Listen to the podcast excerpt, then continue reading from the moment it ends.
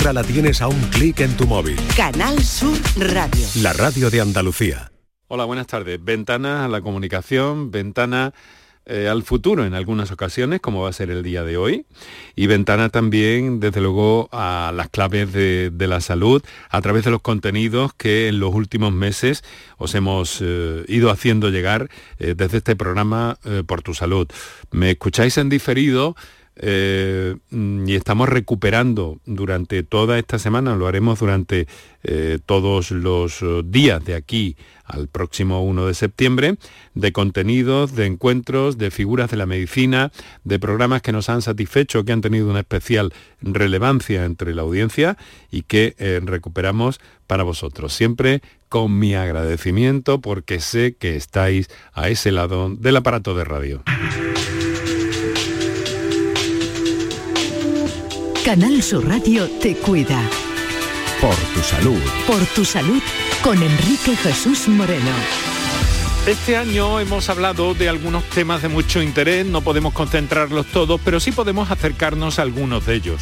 Y lo vamos a hacer a través de la entrevista que mantuvimos este verano con el profesor Enrique Dans, a propósito de cuál es el papel de la farmacia por una parte en nuestra vida actual y cuál es el papel que se percibe con el ámbito de nuevas tecnologías y de nuevas posibilidades que se abre para la farmacia de cara al futuro. Eso será en nuestra primera parte. En la segunda dedicaremos eh, este programa al eh, tema de la testosterona, en el caso de los, de los varones, algo muy importante, y de la vitamina D.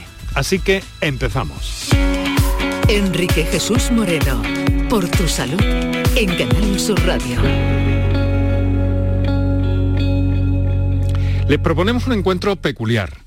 Innovación en el ámbito de la salud, en el ámbito de la medicina, prácticamente la estamos viendo a diario. Estamos viendo cosas nuevas, estamos viendo eh, nuevos protocolos, nuevas utilidades, nuevas acciones relacionadas con la llamada inteligencia artificial, con la big data, muchas novedades que están llegando al ámbito de la salud. Pero eh, ya saben ustedes que pensamos en este programa que la farmacia es el centro de salud que tenemos en principio más a mano, ¿no? Que tenemos casi casi a la vuelta de la esquina en nuestros domicilios, que está muy cerca de nosotros y que está en un momento de cierta transformación relacionada con la, con la tecnología, ¿no? Bueno, eh, estamos hablando de la, de la farmacia comunitaria, de esa que todos conocemos, a la que hemos ido desde pequeñitos, la que nos acompaña en determinados momentos y la que nos sirve también de acercamiento a unas indicaciones básicas sobre salud. Bien, pues en torno a este tema, la innovación en la farmacia comunitaria en Andalucía ha tenido lugar al principio del verano, bueno, no había llegado los últimos días de primavera, en junio, a finales de junio no había entrado todavía el verano, un evento organizado por Alliance Healthcare, compañía de de soluciones para la salud, es como le llaman ellos, mm, también relacionadas con, eh, se pueden imaginar, pues la logística de los medicamentos y la distribución de, de, medicamentos. ¿no? Esas jornadas se llaman Innovation Talks y en este caso fueron invitados dos especialistas eh, que tienen mucho que ver con la innovación para hablar sobre ese futuro de la farmacia comunitaria en Andalucía. Uno de ellos, eh, que ya nos ha acompañado por otros motivos en el programa, es el profesor Enrique Dans. Enrique, profesor, muy buenas tardes. Mm, buenas tardes, Tocayo, ¿cómo estás? Encantado de saludarte en una ocasión más porque esto me viene muy bien para poder hablar contigo y acercarnos un poco a tus puntos de vista y a tu conocimiento sobre estos aspectos que, eh, bueno, sobre los que estás volcado tanto eh, personal, profesionalmente como profesor y también por tus publicaciones en torno a la innovación en muy diversos campos y hábitos de la vida cotidiana y contemporánea, ¿no? Pero bueno, eres, eh, eh, eh, eres profesor de innovación y senior advisor en innovación y transformación digital en la IE Business School de Madrid, ¿verdad? correcto. explícanos un poco qué es la IE Business, Business School, por favor. Bueno, la EA Business School es parte de EA University, que es la, pues, universidad privada independiente más, más eh, conocida en España, o, por lo menos mejor ranqueada. ¿no? Entonces, pues durante, durante eh, mucho tiempo fue simplemente una, una, escuela de negocios, ahora es una, universidad completa. ¿no? Ha crecido y se ha desarrollado y además eh, esto de tener un profesor de, de innovación, permíteme Enrique, es un lujo, ¿no? A ver, es que es un tema, es un tema que, quieras que no es, cada vez más importante.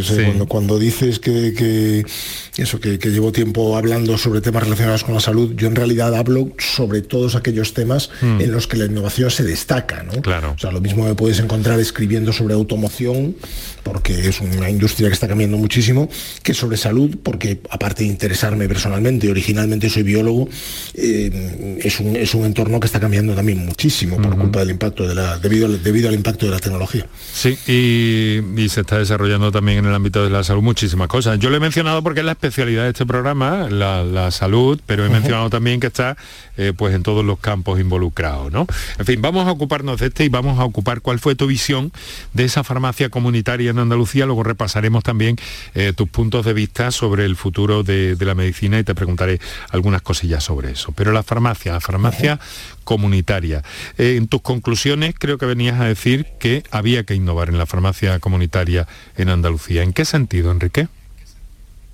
A ver, es fundamental. Realmente la, farmacia se ha visto en cierto sentido relegada al papel de dispensario de medicamentos cuando el profesional medio en, una farmacia, en una oficina de farmacia, tiene muchísimos más conocimientos que los que son necesarios simplemente para, para dispensar un medicamento. ¿no?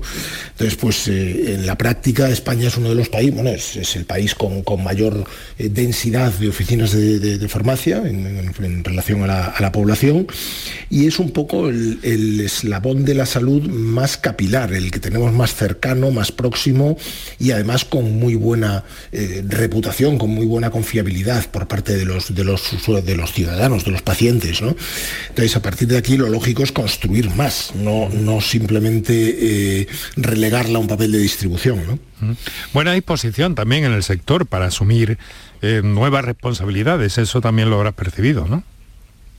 Totalmente, y, tiene mucho sentido que así sea, ¿no? O sea, además es que se enfrenta, se enfrenta a retos muy importantes, ¿no? O sea, el, fíjate, hace no muchos años, en 2018, Amazon compró una, una compañía que se llama PillPack, PillPack es una farmacia online en Estados Unidos con licencia para vender medicamentos online en todos los, en todos los estados de, los Estados Unidos.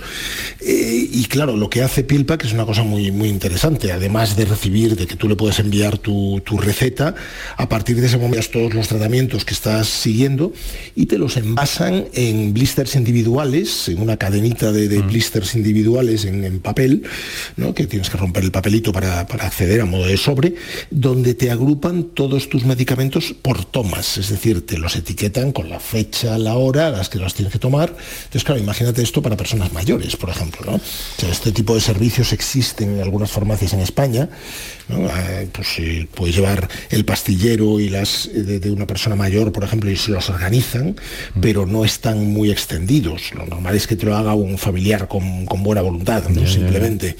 Entonces, pues claro, ¿qué ocurre? Que ahora mismo las farmacias lo que tienen que pensar es si van a en algún momento experimentar la competencia de, compañías como Amazon que pretendan llevarse el, cierto monopolio de la venta de medicamentos online, lo cual sería desde mi punto de vista relativamente peligroso un país como, como España, o si quieren ganar protagonismo. Y es una de las cuestiones es, irte hacia la generación de valor añadido, mm. lógicamente. Esa personalización que han mencionado es muy muy en fin muy llamativa no muy muy especial y algo de lo que de alguna forma también podemos aprender supongo es muy importante porque la personalización es uno de los grandes, de los grandes factores de, evolución en el mundo de la, en el mundo de la salud, una, salud cada vez más personalizada.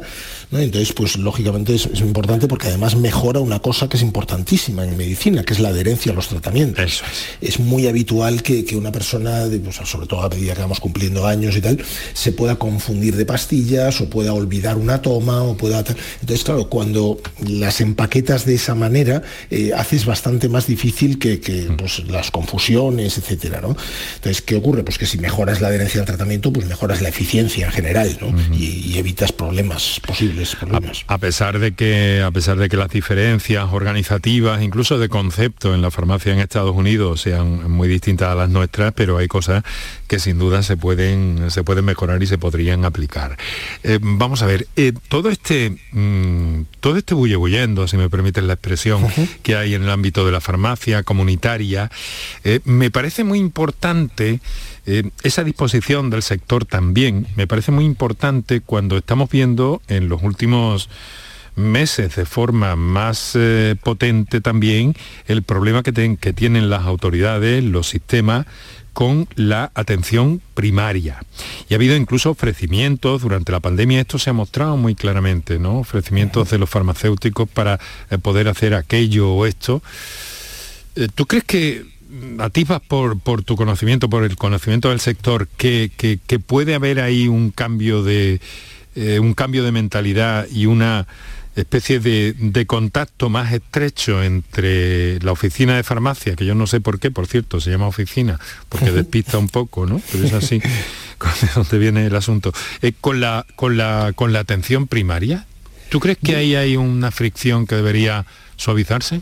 Yo creo que es fundamental aprovechar un sistema como el que existe. Lo que no puedes tener es, eh, una atención primaria saturada y unas oficinas de farmacia simplemente eh, encargadas de la distribución de fármacos, porque, porque como decía al principio, el profesional de, la- farmacia está mucho más preparado que todo eso.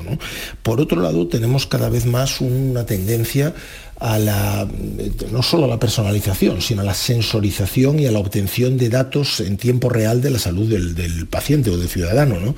Entonces, ¿qué vamos a ir viviendo? Pues vamos a ir viviendo cómo cada vez más los ciudadanos nos equipamos con todo tipo de cacharrería, ¿no? gadgets, eh, wearables, eh, un relojito que no es un reloj ya, sino que es prácticamente un laboratorio que te controla el, el ritmo cardíaco todo el tiempo, dentro de poco la, la- la glucemia, Te mide, la sí, ¿no? de, Y sin poco, te mide la glucemia ya. te, te- te puede medir la glucemia, te puede de manera, de manera no intrusiva, no evidentemente tan, tan eh, perfecta o tan precisa como un pinchazo, pero también es verdad que, que, pues, por ejemplo, el, electroca- el electrocardiograma que te puedes hacer con un Apple Watch no es tan bueno como lo que te haces con un electrocardiógrafo en un hospital, con sus 12 electrodos, pero tiene una ventaja muy importante y es que lo llevas puesto todo el tiempo.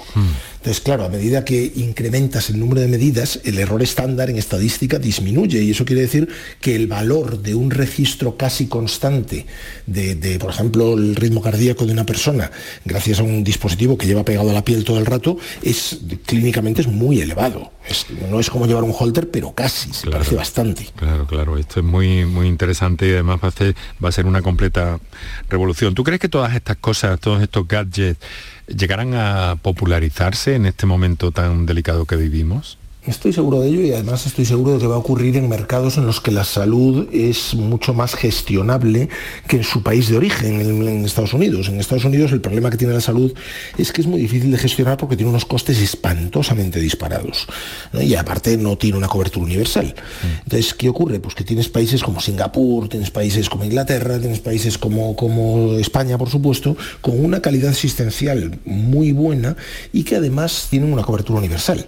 Entonces el problema es que, claro, si tú le regalas un Apple Watch a tu padre pe- pensando que, oye, pues eh, si se cae y tiene cualquier problema, pues el Apple Watch lo detecta y me llama a mí, o le puede, por ejemplo, eh, avisar cuando tiene que tomarse un medicamento determinado e incluso controlar incompatibilidades entre medicamentos, etcétera, etcétera, pues el problema muchas veces es que sepa usarlo y que sea capaz de introducir la medicación en él o de las pautas, etcétera, etcétera. Oye, pues la farmacia puede funcionar muy bien a ese nivel. O sea que la revolución y la digi- digitalización y la innovación en la farmacia va, desde luego, para que no- nuestros oyentes lo tengan claro, mucho más allá de marcar en un teclado determinada clave y que llegue, eh, que, que una maquinita o un buzón emita el medicamento solicitado por el, por el paciente, ¿no? Por el visitante de la paciencia, que es mucho más que todo eso. Va mucho más allá y tiene que ir mucho más allá. O sea, lo que tienes es que si tú vas conociendo cada vez más al paciente y es más, eres capaz incluso de, acceder a sus registros médicos que guarda en su propio dispositivo, porque eh, cada vez más una, analítica pues no la recibes simplemente en papel como antes y la guardas en un cajón. Hmm. O, mucho peor, si te haces una resonancia te dan, te dan un CD, que con un CD ya casi no sabes ni qué diablos hacer, porque no, tenemos ni dónde meter un maldito CD, ¿no? Es una cosa... Es verdad, ni tenemos dónde meterlo. eso, es como anticuadísimo, ¿no? En vez de eso, ahora lo que nos hacen es pues, darnos un enlace o darnos un documento electrónico que puedes llevar pues, en, tu, en tu móvil o, mm. puedes eh, intercambiar con un profesional en el momento en que lo estimas eh, necesario, mm. que no pone en peligro la confidencialidad porque tú tienes el control del documento, pero te permite una trazabilidad. Es decir, yo puedo llegar a mi farmacia que mi farmacia sepa no solo quién soy, sino cuáles han sido mis últimas analíticas, eh, mis últimos pesajes, mis últimos pues, porcentaje de grasa corporal o mi tensión, mi presión arterial. y todo eso son cosas que obtengo o bien de mis propios dispositivos o bien de dispositivos que hay en la farmacia, que yo creo que acabará haciendo muchos tipos de analíticas. El factor ético, datos, eh, debe ser también un asunto complicado de abordar en este contexto que estamos hablando, ¿no? Pero abordable por otra parte, supongo y sobre todo muy necesario que, lo abordemos, porque el problema que tenemos ahora es que nos hemos obsesionado con que los datos de salud son de especial protección, que lo mm. son, pero hay una enorme, un enorme valor en la posibilidad de compartir datos de salud correctamente anonimizados, porque es precisamente lo que necesitan los investigadores de salud.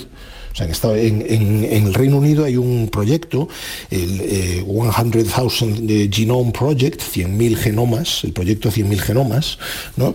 que mm, ha pedido a personas que compartan su, eh, su información genética. Fíjate que no hay nada más personal que tu información genética. Pero si tú lo compartes anonimizado, ha servido, por ejemplo, para que se descubra en una, en una gran base de datos de 100.000 personas un montón de marcadores que, que caracterizan un montón de tipos de cáncer. Y de ahí ha salido, por ejemplo, la prueba clínica que se puede hacer ahora, eh, relativamente barata y tal, para, para comprobar un buen montón de tipos de cáncer con un solo pinchazo. Y em, bueno, y además ahí es cuando entra en juego el poder computacional, eh, la inteligencia artificial, la big data, que nos está aportando ya mm, soluciones muy valiosas a diario, por ejemplo, los hospitales, sin duda. Totalmente, o sea, es algo que, la, medicina cada vez más, y sobre todo en términos de investigación, es más computacional. Ahora mismo, pues ya un radiólogo empieza a pasar mucho menos tiempo mirando imágenes médicas y puede pasarse mucho más tiempo hablando con los pacientes o mm, dando una, asistencia de calidad, porque en muchos, en muchos casos las imágenes médicas las mira un algoritmo y un algoritmo bien entrenado es mejor en fiabilidad que el mejor radiólogo. Esto es una realidad, porque el poder computacional es lo que tiene, ¿no? Que es capaz de, eh, con mucha información, sacar conclusiones muy, muy, muy muy precisas. Sí, o sea, un algoritmo bien entrenado es como el Dr. House famoso, aquel de la serie, que no se quedaba en el diagnóstico, sino que miraba siempre mucho más allá de los posibles diagnósticos, aunque aparentemente no tuvieran ningún sentido. Entonces un algoritmo hace eso, mira en toda su base de datos. Eh, estamos hablando con el profesor Enrique Dan. En principio la idea eh, era y sigue siendo hablar de la farmacia y de la innovación y algunas cositas de medicina en la que estamos entrando ya. Pero em, volviendo un poco a lo de la farmacia, eh, profesor, últimamente se está hablando también de algo que tiene un carácter mucho más presencial que todo esto que estamos hablando, y es de la rebotica la rebotica y un espacio donde el profesional farmacéutico eh, pueda eh, conocer las inquietudes de una persona que le consulta por determinada cuestión, determinado eh, mm, determinado problema o dolencia o, duda que tiene sobre alguna medicación. Y esto mm, creo que aunque en su día era muy conocido, ¿no? La rebotica, ¿no? Un sitio muy especial. ¿Esto tendría sentido recuperarlo en este concepto de, innovación que tenemos? Lo que tiene sentido es eh, desprendernos un poco de la idea de la farmacia como commodity. Yo voy a mi farmacia, pero si estoy en, no sé, si estoy paseando y veo otra, pues voy a otra, etcétera, y empezar a pensar un poco en la fidelización del, paciente. O sea, un paciente que habitualmente va a la misma farmacia porque es la que tiene cerca de casa, al que conoces y del que además mm, pues tienes cierta idea de cuáles son sus parámetros generales, porque se hace analíticas de manera habitual en la farmacia o comparte contigo datos de salud, etcétera. Entonces, claro, ¿qué ocurre? Que lo que incide es en una fidelización mayor, por un lado, del, paciente y por otro, en una atención mm, que, es, eh, pues hombre, mejor en varios sentidos, ¿no? Porque te permite, eh, permite, por un lado, una detección más temprana, una, una orientación a la prevención, a la medicina preventiva, y esto, eh, pues por un lado, ahorra, ahorra sufrimientos al paciente, ¿no? si se descubre antes una posible dolencia, a veces incluso antes de los síntomas, e incluso lo que ahorra también es coste sistema de salud, porque cuando lo descubres antes tienes más grados de libertad y más opciones de, tratamiento. Mm. Pero ahora estamos en el punto como crítico de todo esto, ¿no, eh, Enrique? Eh, porque estamos en la cresta de la ola de un momento en el que efectivamente se hace eh, cada vez más patente que más vale prevenir que curar, que es una vieja máxima, pero al mismo tiempo también prevenir mm, aún, es, aún es más caro o, todas estas innovaciones están suponiendo sobrecostes que tienen que convivir con los costes, digámoslo así, terapéuticos, con los, con los costes de, de curación, ¿no? Yo no creo que sea más caro en el sentido en que son opciones tecnológicas en general que, lo que tienden es, ya sabemos a qué. O sea, la tecnología siempre hace lo mismo, siempre se hace más barata, progresivamente más barata y progresivamente más fácil de usar. ¿no? Sí. O sea, cuando empezamos con test genéticos, por ejemplo, pues el, test genético pues 23andMe, por ejemplo, que fue la primera compañía que lo lanzó de manera masiva, pues valía casi mil dólares. Ahora vale 99. Entonces, por 99 dólares tienes un test genético que te dice, por ejemplo, pues... Eh, no sé, el mío a mí me descubrió que tenía pues una hipersensibilidad a, la warfarina que la warfarina pues es muy utilizada como anticoagulante, por ejemplo, en el sintrón. Entonces, pues cuando he tenido eh, cuestiones que me han hecho mm, someterme a anticoagulantes, he podido hablar con mi médico de eso y le he podido decir, mira, fíjate lo que tengo, ¿no? Tengo esta prueba que dice esto. Y, es, O por ejemplo, pues no sé, los, inhibidores de la bomba de protones, los, los clásicos, eh, eh, no sé, los, omeprazoles y similar, pues yo tengo un marcador genético que implica que los metabolizo mucho más rápido. Por lo tanto, a la hora de pensar en la posología, si me someto a un tratamiento con ellos, pues eh, tengo que tenerlo en cuenta, ¿no? Esto es ahora mismo una prueba que haces una vez y son 99 dólares. 99, sí, no sé, no sé, no lo sé en euros porque lo, lo pagué en Estados Unidos. Bueno, ahora mismo hay casi paridad, o sea que podemos, dejarlo en 100 euros. Me parece, más o menos. Eh, mm, eh, claro, pero todavía, vamos a ver, los responsables públicos, los yo sobre todo pienso en los contables, ¿no? Cuando llega determinada innovación, que es verdad que tú defiendes que, el coste no es tan alto y demás, pero que es un coste añadido a una situación, si estamos hablando de la sanidad pública, pues muy, muy ajustada en este momento, ¿no? Y entonces tiene que haber sí o sí un vuelco ahí, y ahí ya estaríamos hablando no de los contables, sino de las autoridades. ¿Tú ves el patio, el panorama en España en este momento como para que ese paso, ese cambio de mentalidad se produzca? Es que lo interesante es pensar de una manera un poco más aplicada, un poco más hacia, hacia adelante. ¿no? O sea, un tratamiento, por ejemplo, para una enfermedad infecciosa, para un SIDA, por ejemplo. ¿no? Imagínate un, un, tratamiento que ahora minimiza el número de pastillas que tiene que tomar un paciente y lo convierte en una pastilla una sola pastilla, cuando antes tenían que tomar un, no sé, un buen montón, una combinación de pastillas. Oye, eso te mejora muchísimo la calidad de vida del paciente, la adherencia al tratamiento y la calidad de vida del paciente. De acuerdo, la pastilla, pues hombre, es, muy innovadora y en este momento es más cara, pero en término, o sea, en último término estás provocando una mejora de calidad de vida que seguramente vale la pena plantearse pagar, ¿no? De esta forma, o sea, ahí, ahí lo que tenemos son muchas cuestiones que lo que nos llevan es al coste real o al coste eh, incluyendo todos los factores. Entonces, cuando incluyes todos los factores, el tener más información lo que te permite es optar por tratamientos que muchas veces son menos invasivos o, más sencillos o que no requieren pues determinadas intervenciones que a lo mejor eran lo que era verdaderamente caro. ¿no? Entonces hay que pensarlo en ese sentido. Vamos a, mm, vamos a, estamos agotando nuestro tiempo, pero no quiero dejar de pasar eh, el momento y el encuentro con Enrique Dans, porque a mí me gustaría preguntarle por algo, yo no sé si me, voy a extralimitar un poco, ¿no? Eh, pero bueno, se está viendo que hay un aumento de usuarios de la sanidad privada a través de las compañías de seguro, etcétera, etcétera.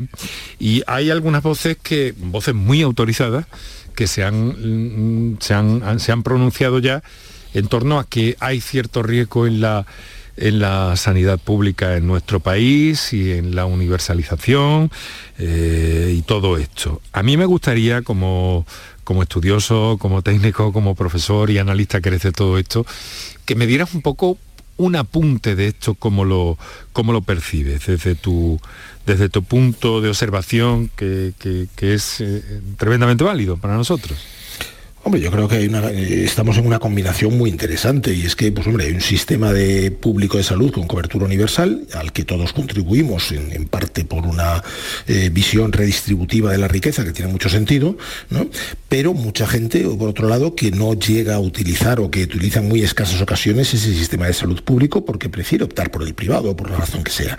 Los sistemas privados eh, son, por otro lado, tienen la capacidad de ser mucho más ágiles en su, en su capacidad de, maniobra, ¿no? Entonces, pues, es, por ejemplo, el, primer, la primera aseguradora privada en España que desarrolla un sistema algorítmico de control, de monitorización de la salud de sus pacientes ha sido Sanitas, que es BUPA, que BUPA en realidad es, una, fundación sin ánimo de lucro, ¿no? que lo que ha hecho es decirte, pues mira, tú ya tienes mis, si tú eres cliente de Sanitas, ya tienes la aplicación en tu, en tu smartphone. Si tienes wearables, si tienes, por ejemplo, un Apple Watch, si tienes un anillito de O cualquier cacharrito conectado, ¿no? tu, pues, tu, báscula inteligente que te mide, que te evalúa pues, el porcentaje de grasa, etcétera, si lo comunicas con la información de la aplicación de Sanitas, pues no es que vayamos a poner, no es que vayan a poner un médico mirando todos tus datos, porque nos quedaríamos sin médicos, pero sí ponen algoritmos monitorizando tus parámetros y tus constantes vitales para saber cómo estás y si hay alguna alerta en este sentido. Entonces, ¿qué te vas a encontrar? Que esto, en principio, quien lo va a hacer seguramente será la, la medicina privada, y lo va a hacer cobrándoselo al cliente correspondiente como un servicio. En el caso de, Sanitas, pues un servicio que se llama Blua y que, te cobran aparte. ¿no? Pero ¿qué ocurre si se demuestra que efectivamente esto es una opción que, reduce el coste de la asistencia médica, como todo parece indicar? Pues que lógicamente llegará un momento en que lo hará la medicina, la medicina pública, porque la medicina pública tiene muchos más, muchas más presiones para la eficiencia, por su dimensión, por su tamaño. Por lo tanto, yo creo que es bueno tener un sistema, es bueno tener un sistema en dos, en dos, eh, digamos, eh, variaciones. ¿no? O sea que tú ves convivencia por delante. Yo creo que es fundamental y aparte no se puede no se puede evitar, o sea, todo el mundo tiene derecho a pagar una aseguradora y asegurar lo que buenamente quiera, ¿no? Te puedes asegurar desde las piernas de una modelo hasta, ¿no? hasta la salud de alguien. Bueno, profesor, ha sido muy agradable, como siempre, escucharte, estar al tanto de tus, eh, de tus publicaciones, aquellos oyentes que tenemos muchos oyentes inquietos sobre todo lo que publicas en un blog muy interesante que te voy a pedir que nos... Eh, eh, que nos apuntes aquí para, para que algunos de nuestros oyentes puedan anotarlo. enriquedance.com mi, nombre y mi apellido.com. Llevo desde 2003 escribiendo todos los días. Ya sabes, algunos somos de tipo de naturaleza obsesivo-compulsiva y ahí sigo. Disciplinados y formales. Profesor, profesor que lo es, eh, eh, como hemos dicho al principio de, nuestro programa, eh, profesor de innovación en innovación en la IE Business School y también también mantienes contacto uh, como socio o profesor visitante en la Universidad de Oxford, ¿verdad? Sí, también. Eso es. Ves influencers según la revista Forbes, por cierto. Muchísimas gracias, Enrique. Un fuerte abrazo y hasta la próxima. Ha sido un placer. Muchas gracias a ti, Enrique.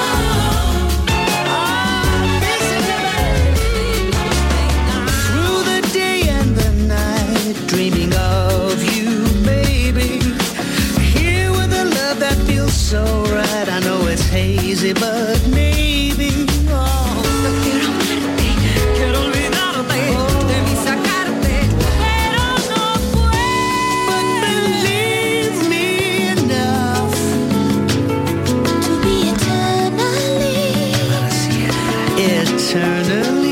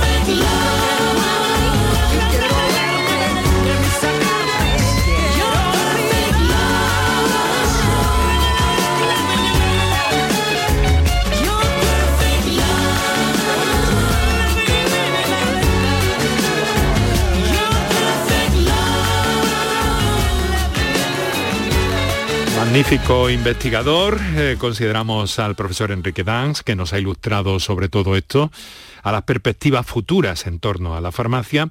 Y ahora nos quedamos con algo mm, eh, más, eh, más concreto, ¿no? El papel de la testosterona y la vitamina D en los seres humanos y especialmente en los varones. Por tu salud. Escucha Canal Sur Radio. A las vitaminas, eh, las vitaminas asociadas siempre a un elemento desde luego fundamental en nuestras vidas, pero en algunos momentos también revitalizante o revigorizante, podríamos decir, de algún modo. Eh, y hablando de vitaminas, durante los últimos dos años, o un año sobre todo especialmente, se ha hablado mucho de las ventajas de la vitamina D eh, relacionadas con, con la COVID, con la protección que nos podía ofrecer extra y la importancia de este valor en, en algunas patologías también eh, en las reumáticas, por ejemplo, si no recuerdo mal. Pero vamos a ver un poco todo esto con detenimiento y porque además eh, se ha encontrado un nuevo, un nuevo vínculo eh, entre la, la vitamina D y la función sexual masculina, la función sexual del varón. Así que vamos a ver qué hay detrás de todo esto. Para ello, pues un especialista en esta materia y conocedor de esta disciplina y de este vínculo en concreto además, eh, es el doctor que nos acompaña, el doctor François Peinado. Doctor Peinado, muy buenas tardes. Hola, buenas tardes. Muchas gracias por su colaboración y por estar con nosotros en este momento para Canal Sur Radio, para el programa Por tu Salud. Y eh, decirles a nuestros oyentes que el doctor es jefe de Urología y Andrología del Hospital Rubers Juan Bravo, en la capital de España, experto en peri- mm, peironie, que ahora nos explicará qué es, y es algo por lo que preguntan a menudo también los oyentes, y en difusión eréctil y cirugía del pene. A ver, doctor, eh, ¿de qué estamos hablando? Vitamina D y su relación con la función sexual del varón. Eh, ¿Cómo afecta? Eh, supongo que la carencia de esta, de esta vitamina en la salud sexual o en la función sexual de los, de los hombres. Sí, bueno, la vitamina D, la verdad es que estamos encontrando cada vez más funciones y muchas veces todo el mundo, solamente las personas lo asocian al sol, ¿no? O incluso a la salud ósea, pero es una es una realmente hormona que tiene múltiples efectos sobre el organismo. Y por ejemplo, la vitamina D tiene una relación directa con la función endotelial. ¿Qué quiere decir eso? Pues que la vitamina D participa en la producción del óxido nítrico. ¿Y qué es lo que hace el óxido nítrico? Es el precursor de los mecanismos de la erección en el pene. Es decir, a través de la arginina se produce óxido nítrico y eso genera, o, eh, genera el fenómeno de la erección en el hombre. Por tanto, en, en, estudios que se han publicado en varones, en grandes series, se ha visto que todos los hombres con niveles muy bajos de vitamina D tienen un déficit en la producción del óxido nítrico y consecuentemente tiene un problema en, a la hora de tener erecciones, generando disfunción eréctil. Evidentemente hay muchos otros motivos, pero tiene una relación directa y en los estudios que estamos re realizando lo estamos viendo también. Bueno, hablamos del sol, siempre lo asociamos al sol, aquello de, de, los niños cuando son pequeñitos, la necesidad de esa vitamina, que no es que esté en el sol, por otra parte, que conviene aclararlo, ¿no le parece, doctor? Sino que activa los procesos que ponen en nuestro cuerpo esa vitamina, si no me equivoco.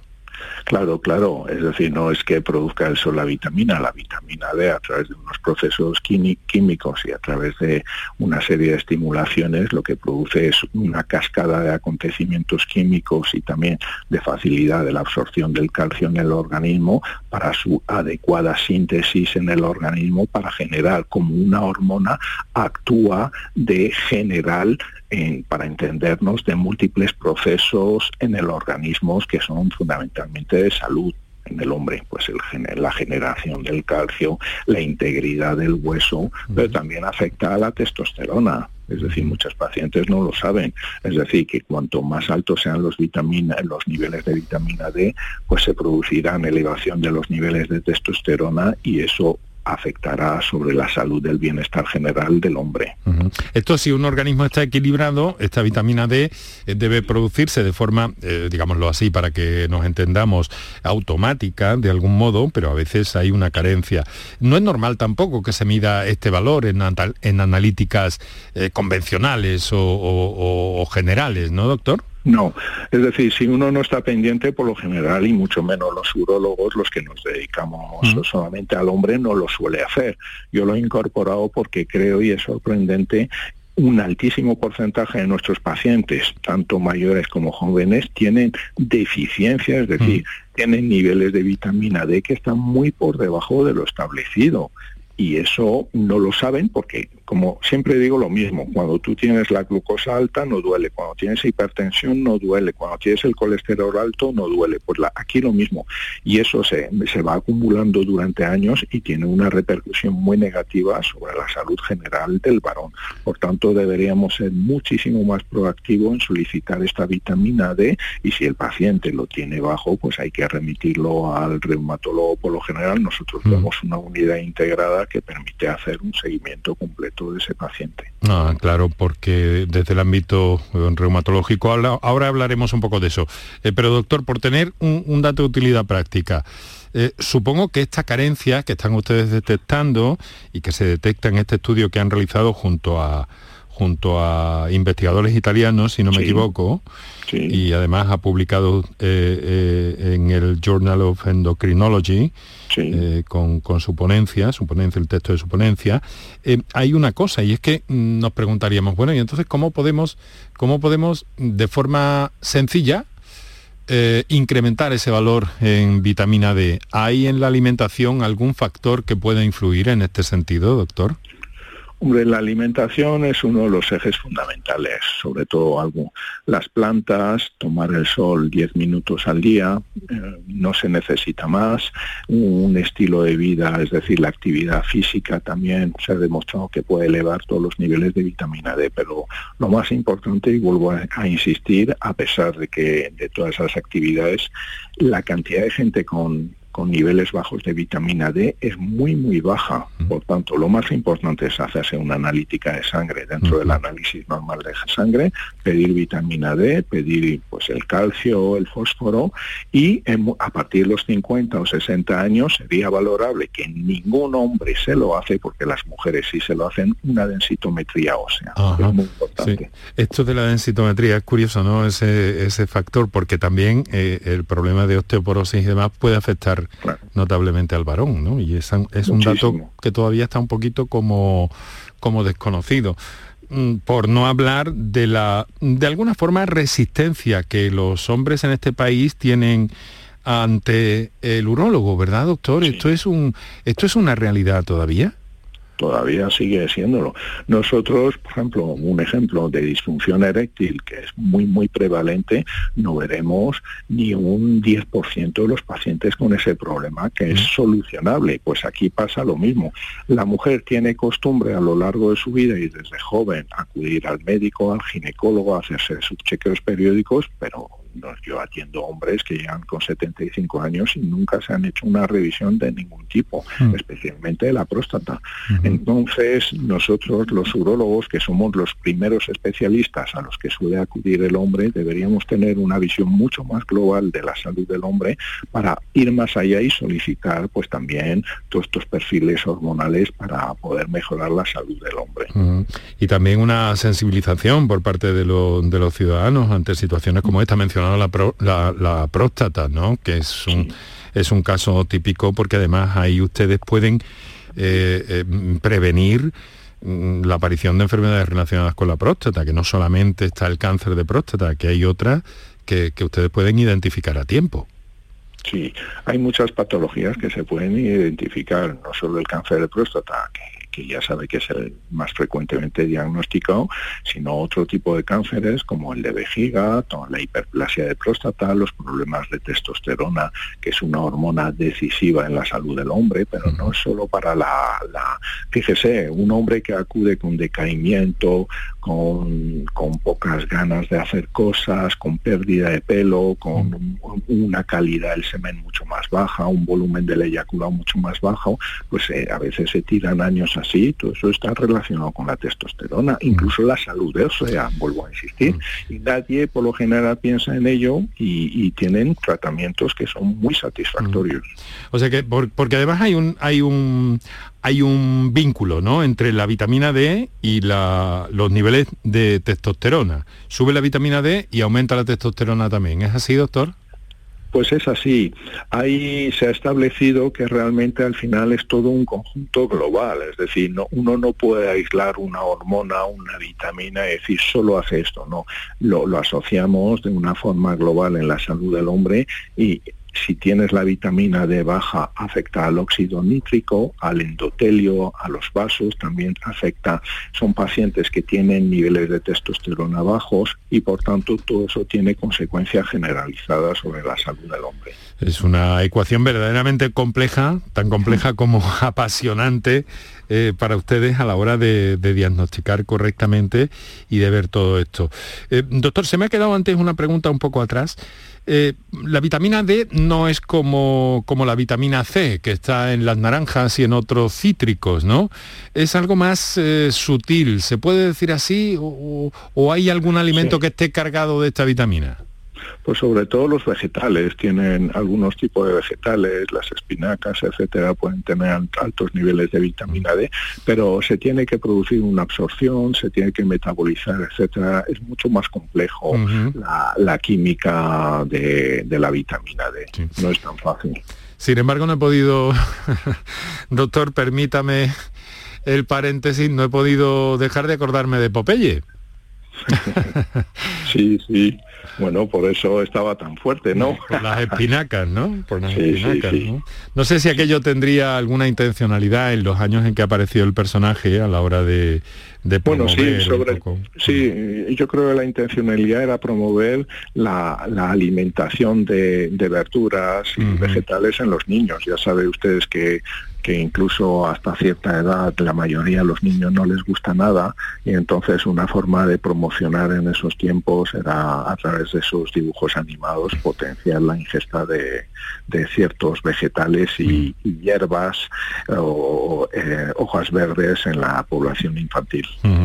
Hay otro aspecto que, mm, que bueno, que, que necesitamos comentar, eh, teniéndolo aquí, estamos hablando con el doctor eh, François Peinado, que es eh, jefe de urología y andrología del Hospital Rubén Juan Bravo de Madrid. Y bueno, hemos dicho al principio lo del peironie. Sí. ¿De Nos, qué es, no? nos explica un poquito esto, porque tengo Sí. entendido que es una complicación muy frecuente, ¿no? Yo atiendo, sí, yo atiendo 400 pacientes al año de esa enfermedad. Lo- es una enfermedad por lo general desconocida y que cada vez es más frecuente. Es decir, el peironí se genera una curvatura en el pene en erección. El pene se dobla y los pacientes no pueden tener relaciones sexuales, prácticamente no puede haber penetración, pierden longitud de pene y condiciona muchísimo su vida, su vida sexual y acaban muchos tienen depresión. Por lo general es una enfermedad de la que no se habla porque lógicamente usted se rompe el, el hombro y lo comenta al vecino, pero cuando te pasa esto Mm. pues no, no lo comentas a nadie. Pero claro, eh, eh, entonces es una evolución que puede debutar en algún momento de la vida, que no es algo, eh, que no es algo de nacimiento, como otras no, no patologías del pene que sí, que, que sí se ven ahí, ¿no? No, en este caso, es así. O sea que puede, ¿y por qué se produce eso? ¿Por qué de, de buenas a primeras puede aparecer esa enfermedad? Pues es una buena pregunta. Fue diagnosticado en 1743 por un médico francés que se llama François de la Péronie y todavía no sabemos el origen. La causa más, proba- más probable se cree que son microtraumatismos repetidos en el pene en pacientes que tienen una anomalía genética. El por qué se produce una cicatriz inelástica en el pene que genera esa curvatura. Hay pacientes que llegan a tener curvaturas de 90 y 100 grados y no pueden tener relaciones sexuales. Caramba. ¿Y tanto qué solución tiene eso, doctor? Quirúrgica, supongo.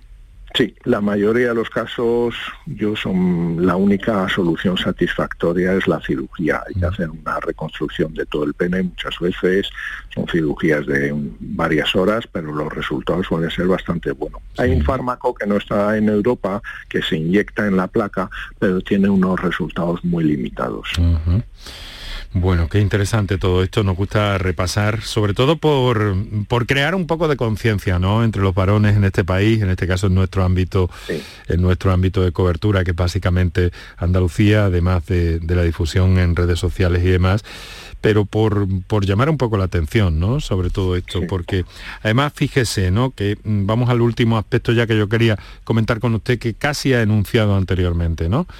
Pero hay una relación clara entre la, vina- entre la vitamina D y la depresión en el caso de los eh, varones. También es un estudio suyo eh, recientemente publicado en el periódico de medicina sexual y bueno, realmente un vínculo. Aquí es solo la vitamina D, influye también la testosterona, como parece que nos ha dicho antes, aparece, eso da lugar a la depresión, doctor. Pues se ha establecido, y particularmente en jóvenes, con problemas de erección, síntomas depresivos, etcétera, eh, estamos investigando las posibles anomalías que, que pudieran tener, porque en muchísimos casos no encontramos el motivo y no es psicológico. Es decir, son pacientes que tú les haces pruebas con ecografía Doppler de pene y ves que no tienen erecciones. Y se estamos dilucidando que uno de los parámetros fundamentales que pudieran estar relacionados con esa disfunción, esos síntomas depresivos, etcétera, también está implicada las bajos niveles de vitamina D en sangre y por tanto por ahí tenemos una nueva vía de investigación que es muy muy interesante. Muy bien, doctor. Pues eh, le quiero agradecer que nos haya cedido estos minutos de su valioso tiempo para explicarnos tan nítidamente de una forma eh, tan clara e interesante por dónde van las cosas en este sentido. Y recuerden, la vitamina, la vitamina D debe estar presente en nuestras vidas y a veces, eso sí, doctor, finalmente, cuando hay que complementar eh, eh, esa vitamina, pues también se encuentra como complemento alimenticio, ¿verdad? Si no me equivoco. Sí, sin lugar a dudas. Pero lo, lo mejor si se tienen bajos niveles es el tratamiento. El tratamiento directamente, ¿no? Independientemente de, lo que, de que podamos apoyarlo un poco en las espinacas, por ejemplo. Sí, en los frutas, vegetales, etcétera, pero el tratamiento es fundamental. Fundamental. Muy bien, pues nos quedamos con ese último apunte. Doctor, muchísimas gracias por estar con nosotros. Doctor François Peinado, jefe de Urología y Andrología del Hospital Ruber Juan Bravo en Madrid y especialista en medicina eh, sexual. Muchas gracias, un fuerte abrazo. A ustedes igualmente, un abrazo. Adiós. Lo dejamos aquí por hoy, no dejamos de estar contigo durante este mes de agosto, esta edición que me estáis escuchando en diferido y con la ayuda técnica eh, de Kike Iraundegui para eh, sacar adelante esta serie de programas especiales. Eh, volvemos mañana con otro asunto. Espero que paséis una buena tarde y os deseo desde luego en un día como el de hoy lo mejor para la semana y muchas gracias por seguir con nosotros.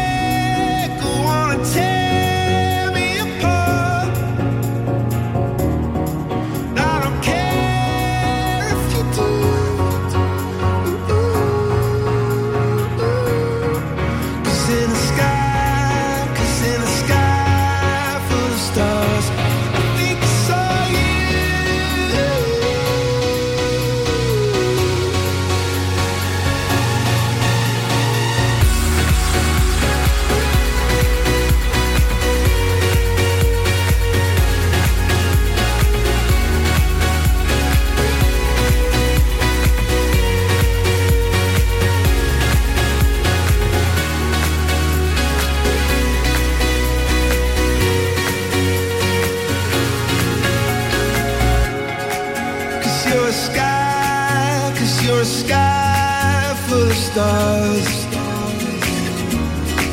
I wanna die in your arms. Oh, oh. oh. Cause you get lost.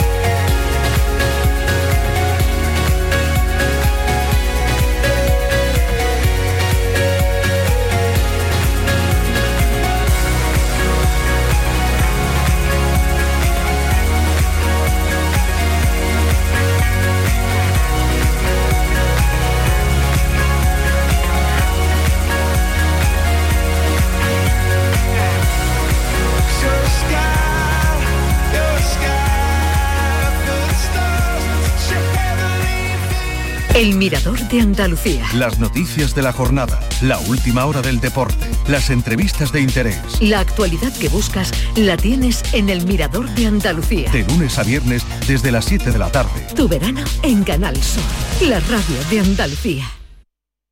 Canal Sur Radio. ¿Tú eres el alma de la fiesta? Nosotros te decimos Let's Go Party. Let's go. En Mediamar cumplimos 24 y te invitamos a la fiesta de las mejores ofertas en la mejor tecnología.